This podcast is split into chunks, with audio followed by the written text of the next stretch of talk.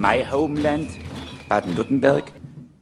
Fokus Südwest, zusammengestellt am 27. April 2023 bei Radio Dreieckland 102,3 MHz Freiburg durch Konrad.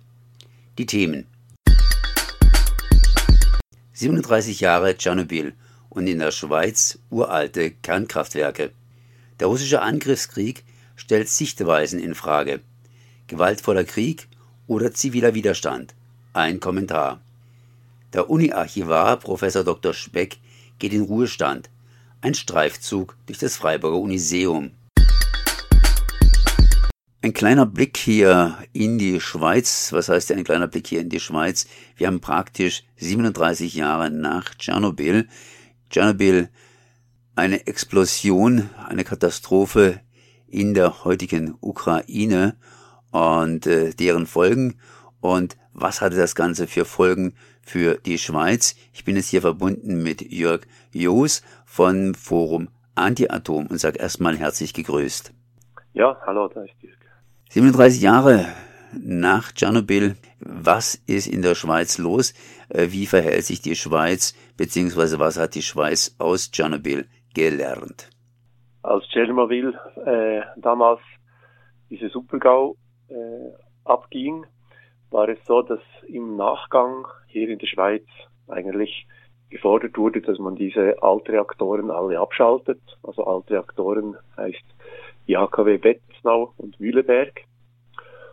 Und das gab 1990 eine Volksabstimmung. Bei dieser Abstimmung wurde dann nicht die Abschaltung äh, durchgeführt, sondern es wurde dann ein Moratorium gemacht, für, damit keine neuen Atomkraftwerke gebaut werden können.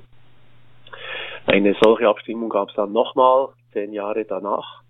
Und auch bei dieser Abstimmung gab es dann einfach äh, einen Nullausgang. Das heißt, das Einzige, was passierte, ist eine Anpassung von diesem Atomenergiegesetz. Äh, dort wurde die Wiederaufbereitung eigentlich verboten für die Atombrennstäbe. Und dann ereignet sich dann Fukushima und nach Fukushima war es so, dass man auf großen Widerstand von unserer Seite dann Mühleberg aufgegeben hat. Das heißt, man hat das AKW Mühleberg mit einer Leistung von etwa 370 Megawatt äh, abgeschaltet im 2019. Als Fukushima passierte, da hat der Bundesrat der Schweiz äh, reagiert, etwa ein halbes Jahr danach, und hat gesagt, wir können uns vorstellen, dass wir die AKWs Mühleberg 2019 und die, äh, die AKW Bettner 2019 und Mühleberg 2022 und die anderen AKW Gösgen 29 und Leibstadt 34 abschalten werden.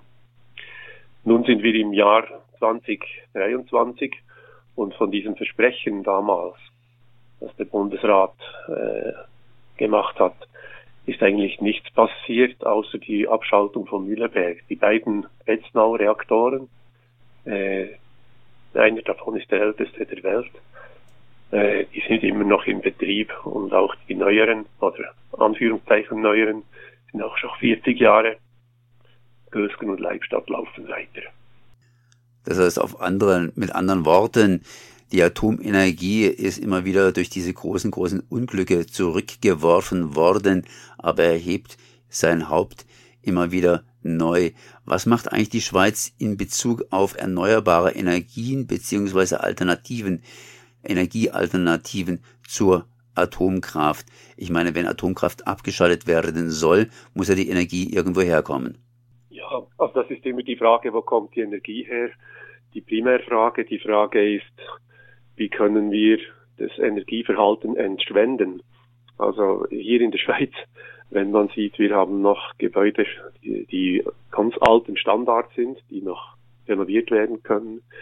Wir haben äh, Industrieanlagen, welche 50, 60 Jahre alt sind, wo noch Pumpen drin sind, die aus den 60er Jahren drin sind.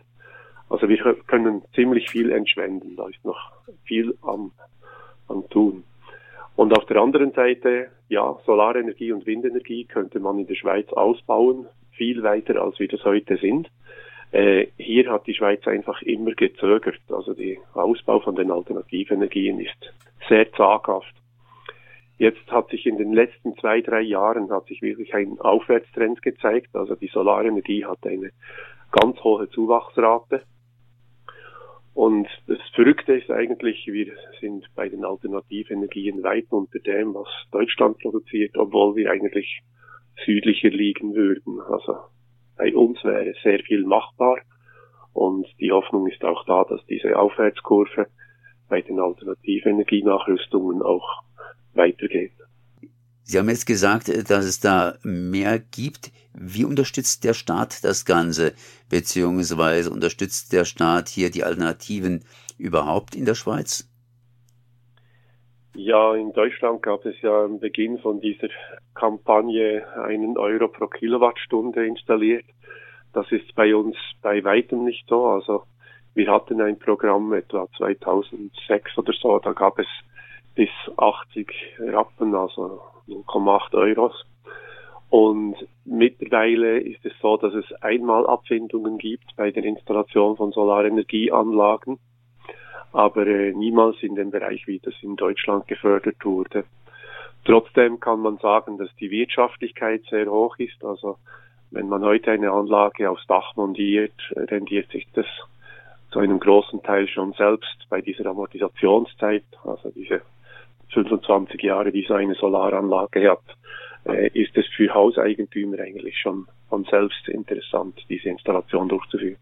Wenn ich das richtig verstanden habe, hätte die Schweiz im Grunde genommen bereits, naja, einige Atomkraftwerke mehr abschalten müssen. Ein paar andere wären vielleicht noch gelaufen bis 2029. Wie ist der Trend in der ganzen Geschichte? Das heißt, äh, denkt die Schweiz ernsthaft daran, Atomkraftwerke weiterlaufen zu lassen oder ernsthaft daran, die Atomkraftwerke tatsächlich abzuschalten? Äh, wie sind da die Gefühle in der Richtung? Also was wir im Moment haben, ist diese Folge vom Krieg in der Ukraine. Man spürt diese Angst auch bei, bei eigentlich Menschen, die der alternative Energie zugewandt sind, diese Angst, dass die Abschaltung der großen Kraftwerke zu einem Strommangel führen könnte und der Wirtschaft schaden könnte und so weiter. Deshalb im Moment ist die ganze Diskussion um die Atomkraft wie, wie eingeschlafen. Und die Schweiz, die hat keinen Plan. Das ist eigentlich auch diese Forderung, die wir als Fokus Anti-Atom stellen. Wir müssen jetzt einen Plan aufstellen, wie wir aus dieser Atomenergie rauskommen. Die AKW Betznau, wie gesagt, dort ist das älteste AKW weltweit installiert. Und die Frage ist darin eigentlich, wie lang wartet man zu, bis man eigentlich mal abschaltet. Und deshalb folgen wir diesen Ausstiegsplan, wie es Deutschland auch hatte. Äh, der Reaktor in Betznau ist 52-jährig. Die AKWs wurden niemals für eine Betriebszeit von 52 Jahren ausgelegt.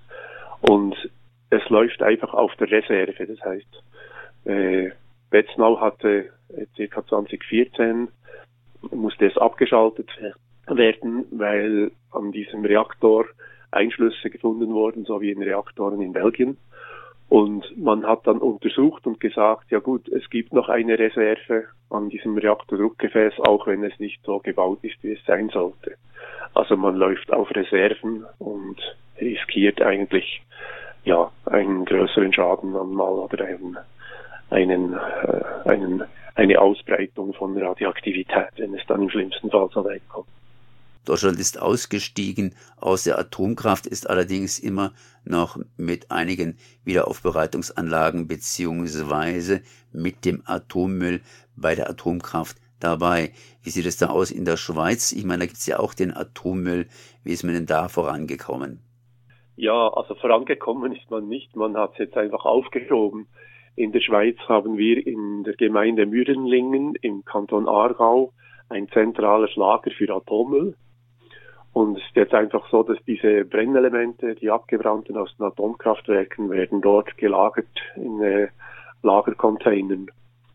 Und letztes Jahr gab es einen Beschluss, dass man ein Endlager, äh, also man hat einen Endlagerstandort bestimmt nördlich des Rhein, ziemlich nah an der deutschen Grenze. Und diesen Endlagerstandort, den wird man jetzt explorieren, also schauen, ob der wirklich so nutzbar ist.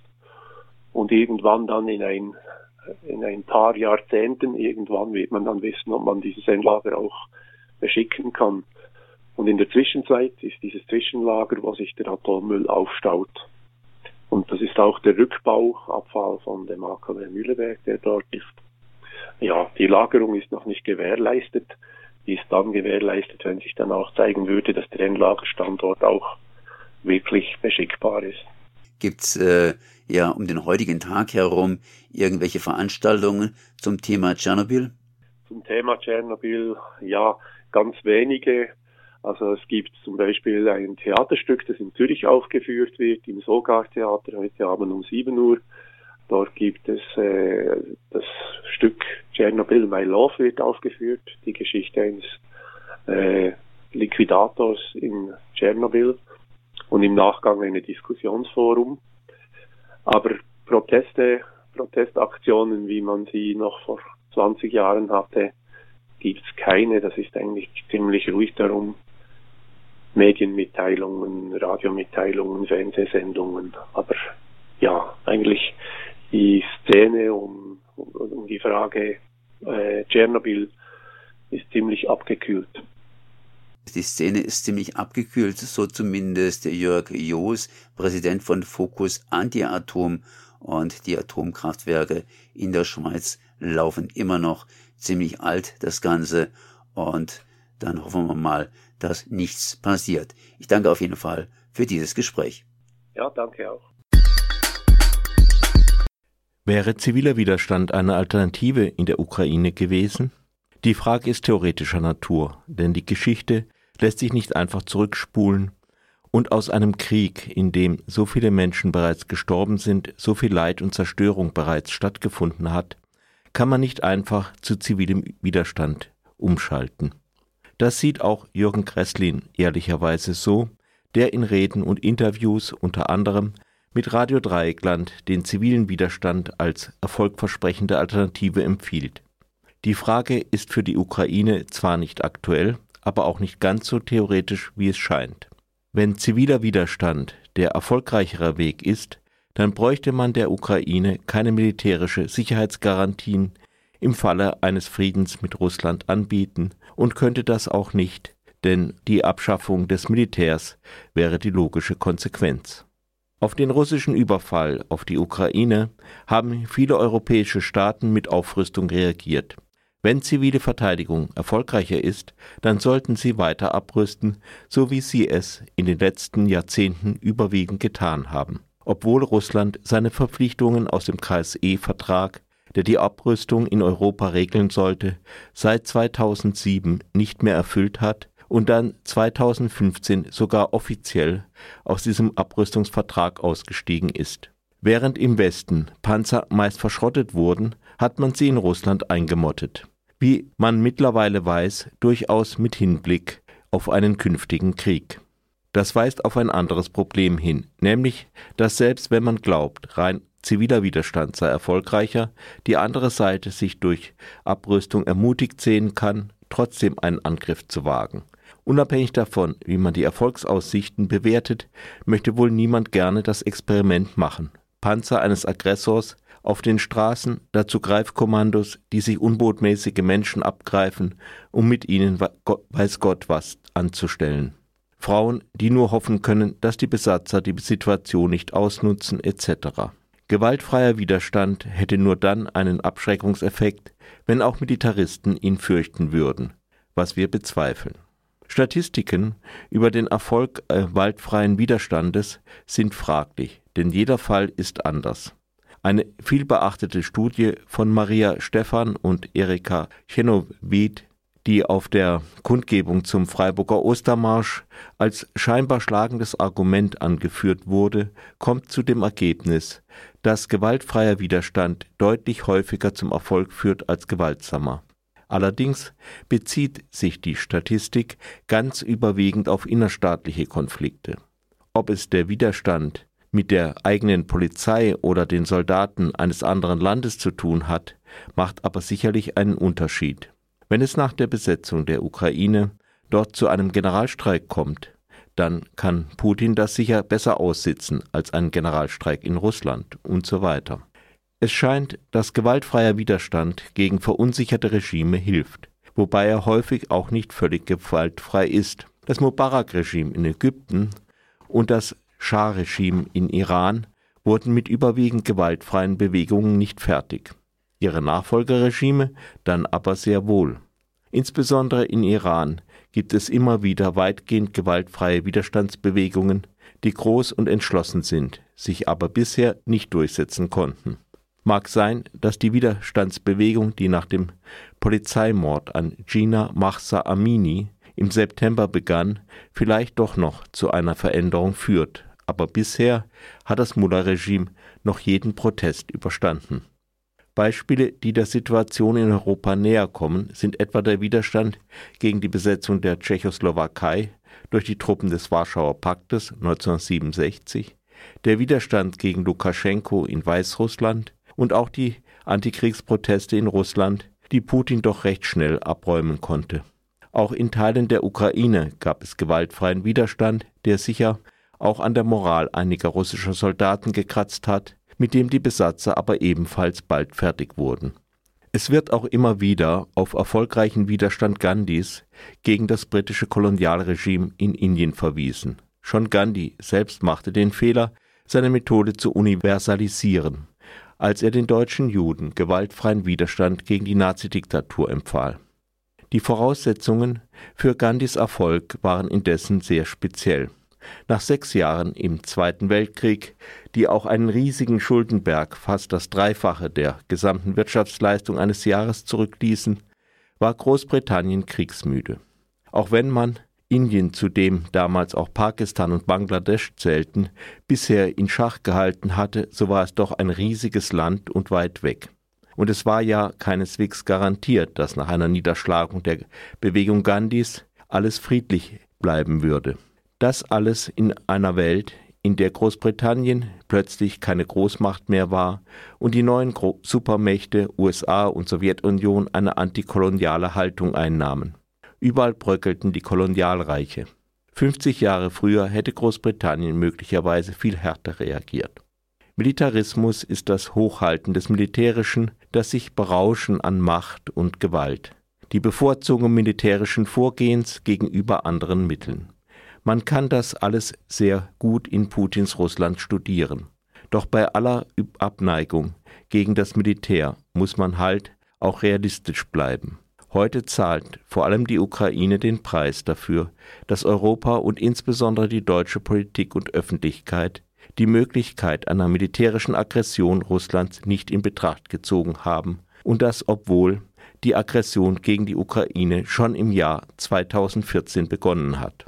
Die Ukraine ist ein besonders krasses Beispiel für das Versagen deeskalierender Maßnahmen, wie die Abgabe der Atomwaffen, die Abtretung von Kriegsschiffen, die Überlassung eines Marinestützpunktes, die Zurückweisung der NATO-Mitgliedschaft 2008, die Wahl eines Präsidenten mit dem Versprechen, den Krieg im Donbass auf dem Verhandlungswege zu beenden mit Namen Volodymyr Zelensky im Jahre 2019. Putins Propaganda hat das alles in Russland vergessen lassen und zum Teil auch hier. Konzepte aus Teilen der Friedensbewegung erscheinen manchmal nicht zu Ende gedacht. Immer wieder laufen sie auf eine Begünstigung des Aggressors hinaus, was soweit der Autor sieht, von der Friedensbewegung niemals auch nur als Problem benannt wird. Andere Ansichten sollten nicht pauschal als Militarismus oder Kriegslogik abgetan werden. Man muss aus politischen Erfahrungen auch lernen. Nie wieder 2014.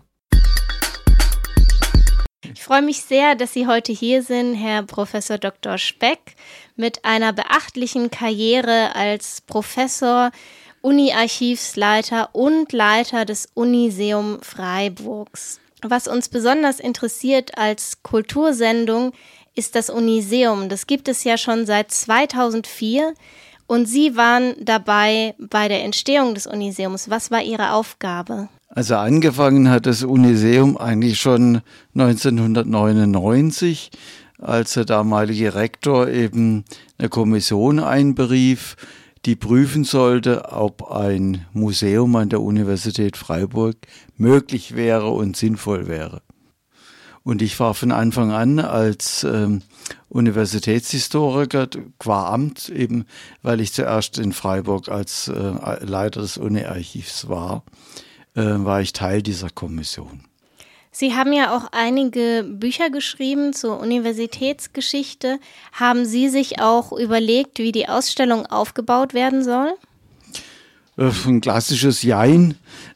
Ich hatte von Anfang an die Meinung vertreten, dass man auf jeden Fall einen Gestalter von außerhalb dazu nehmen muss, dass es nicht so endet wie immer bei Historikern, dass man Buchseiten an die Wände nagelt. Sehr guter Einwand. Das Besondere am Uniseum gegenüber anderen universitären Museen ist, äh, dass es ein historisches Museum ist, also die Geschichte und nicht nur die Fachsammlungen zeigt. War das Ihr Einfluss als Historiker? Hat natürlich schon was mit zu tun, aber das andere ist natürlich die Historie selber. Ähm, die Universität Freiburg hatte sehr viele alte historische Sammlungen und nahezu alle sind 1944 in den letzten Tagen des Zweiten Weltkriegs untergegangen. Es gibt von vielen Sammlungen nur noch geringe Reste und ja, ein, zwei problematische Sammlungen, die übrig blieben. Dann hat es auch mehr damit zu tun gehabt, aus der Not eine Tugend zu machen. Das war ein ganz wichtiger Faktor. Ähm, man kann natürlich ähm, die Reste schon ins Uniseum übernehmen, das haben wir auch getan. Aber ähm, das verbindende Glied war dann eigentlich die Universitätsgeschichte. Was haben Sie dem externen Gestalter vorgegeben? Das war äh, immer ein Ping-Pong-Spiel, über das eigentlich schon über Monate ging. Wir haben zum einen ähm, zusammengetragen, was sind wichtige Ereignisse, Dinge, die in so ein Museum gehören, was ist an Objekten da, was ist ähm, an ja, Messages, kann man sagen, vielleicht da, die wir unbedingt transportieren wollten. Zum Beispiel ein wichtiges ähm, Element war der Nationalsozialismus, der unbedingt dargestellt werden muss, aber äh, wenn man das Uniseum gesehen hat oder sich mit der Universitätsgeschichte beschäftigt hat, weiß man, dass es auch in Freiburg keine gerade Linie ist, sondern dass es ganze Menge Facetten sind, die sich zum Teil widersprechen und die eben nicht nur ein Ruhmesblatt sind, sondern es gibt Positives und Negatives, vor allem Negatives natürlich im Nationalsozialismus. Und dass man alle diese Facetten irgendwie berücksichtigen will. Also das ist ein Element, was sein musste. Und was uns sehr wichtig war, ein anderes Element ist, dass es einerseits eine kirchliche Tradition hat, die nur auf Männer beschränkt sind. Und dann ist Freiburg die erste deutsche Universität, an der Frauen sich förmlich immatrikulieren durften. Das war auch so ein Punkt, wo unbedingt rein musste. Aber mit dem letzten Punkt, da gibt es natürlich zum Beispiel auch nur die Namen und keine Objekte. Und das ist ein typisches Problem von dem Ganzen. Wenn wir schon äh, beim Thema Objekte sind, was ist Ihr Lieblingsobjekt im Uniseum? Oh, ganz schwierig, ähm, weil ein Lieblingsobjekt gibt es eigentlich nicht. Ähm, natürlich bin ich als Spätmittelaltermensch und Frühneuzeitler natürlich begeistert von den Unizeptern und ihrer Bildsymbolik, die da drin steckt aber äh, oft sind es auch völlig abstruse Dinge. Ähm, ich fand es auch toll, dass zum Beispiel zwei Nobelpreismedaillen da sind. Wann sieht man die mal live? Also gibt es doch jede Menge zu sehen. Aber man kann nicht nur das Uniseum besuchen, sondern es gibt ja auch zwei Karzer. Und diese Karzer galten lange als verschollen, bis Sie sie gefunden haben. Was genau steckt hinter dieser Geschichte? Ja, im Prinzip hinter den Katzen steckt eigentlich auch äh, rund 500 Jahre Universitätsgeschichte. Die Universität im Spätmittelalter, frühen Neuzeit muss man sich vorstellen als eigene Kooperation wie eine Stadt, aber in dem Fall eine Stadt in der Stadt, die eine eigene Gerichtsbarkeit hat. Und zu einer eigenen Gerichtsbarkeit gehört natürlich auch negative Sanktionen und auch Instrumente für negative Sanktionen. Das ist zum Beispiel der Karzer. Also Karka heißt ja lateinisch Kerker, äh, Gefängnis. Und ähm, die Vollstreckung von Strafen gegen Studierende oder Professoren ähm, die fand im Karzer zum Beispiel statt oder Geldstrafen oder sonstig. Aber der Karzer war von daher ein sehr wichtiges Element von Anfang an. Natürlich ging im 18. Jahrhundert die eigene Gerichtsbarkeit so sukzessive verloren an die staatliche über. Aber bis 1920 konnte die Universität eben doch bei kleinen Vergehen vor allem gegen Studierende wegen Ruhestörungen, Alkoholdelikte und solche Dinge, ähm, Strafen wie in der Schule der Arrest verhängen. Und dazu war der Karzer da. Und ähm, die Karzer Räume, haben Sie die tatsächlich neu gefunden?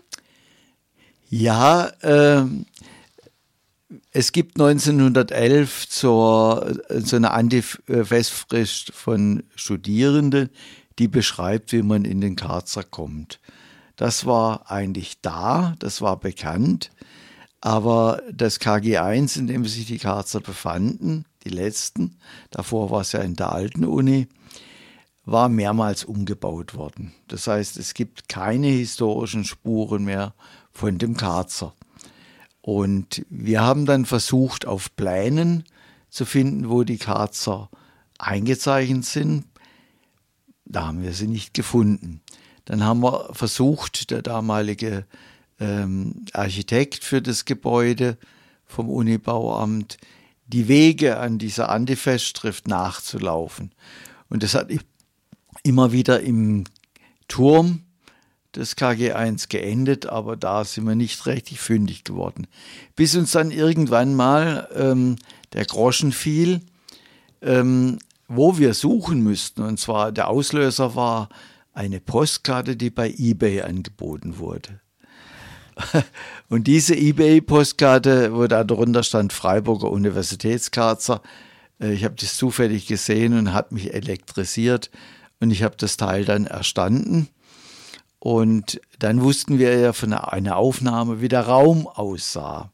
Es war ein Gurtbogen drauf mit äh, Verbindungszeichen drauf, also Studentenverbindungen.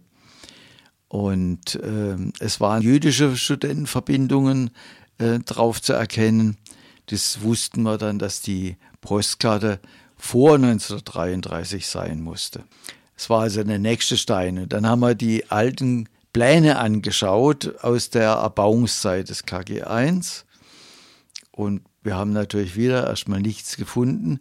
In der äh, Festschrift hieß im dritten Stock Fehlanzeige.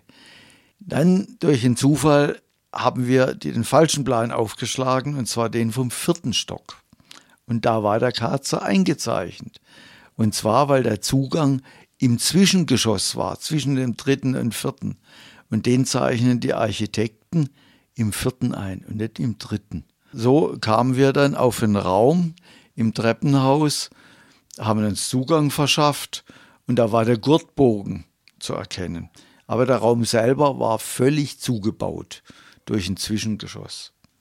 Und dann mussten wir natürlich erstmal den Rektor überzeugen, dass wir da eine Sondage machen dürfen, dass wir den Putz abschlagen dürfen und dann kamen auch die ersten Bemalungen von der Wand raus. Dann war klar, das ist ein der Karzerräume. Ja. Also sehr äh, eine richtige Anekdote kann man sagen, wie man den findet. Und wo wir wussten, das ist der Raum, dann musste man erst eine Zwischendecke rausmachen. Und dann kam das raus, was Sie als Winterkarzer kennen. Spannende Geschichte auf jeden Fall. Man kann immer noch äh, den Karzer besichtigen in Führungen und das Uniseum ist auch weiterhin offen. Sie sind nun leider nicht mehr da, aber ähm, wie ich hoffentlich zeigen konnte, ähm, hatten Sie einen wichtigen Beitrag dafür, dass wir jetzt diese ganzen tollen Dinge angucken können. Und ja, ich wünsche Ihnen alles Gute im wohlverdienten Ruhestand. Das war Fokus Südwest zusammengestellt am 27. April 2023 bei Radio Dreieckland 102,3 MHz Freiburg durch Konrad. Fokus Südwest. Nachrichten von links unten.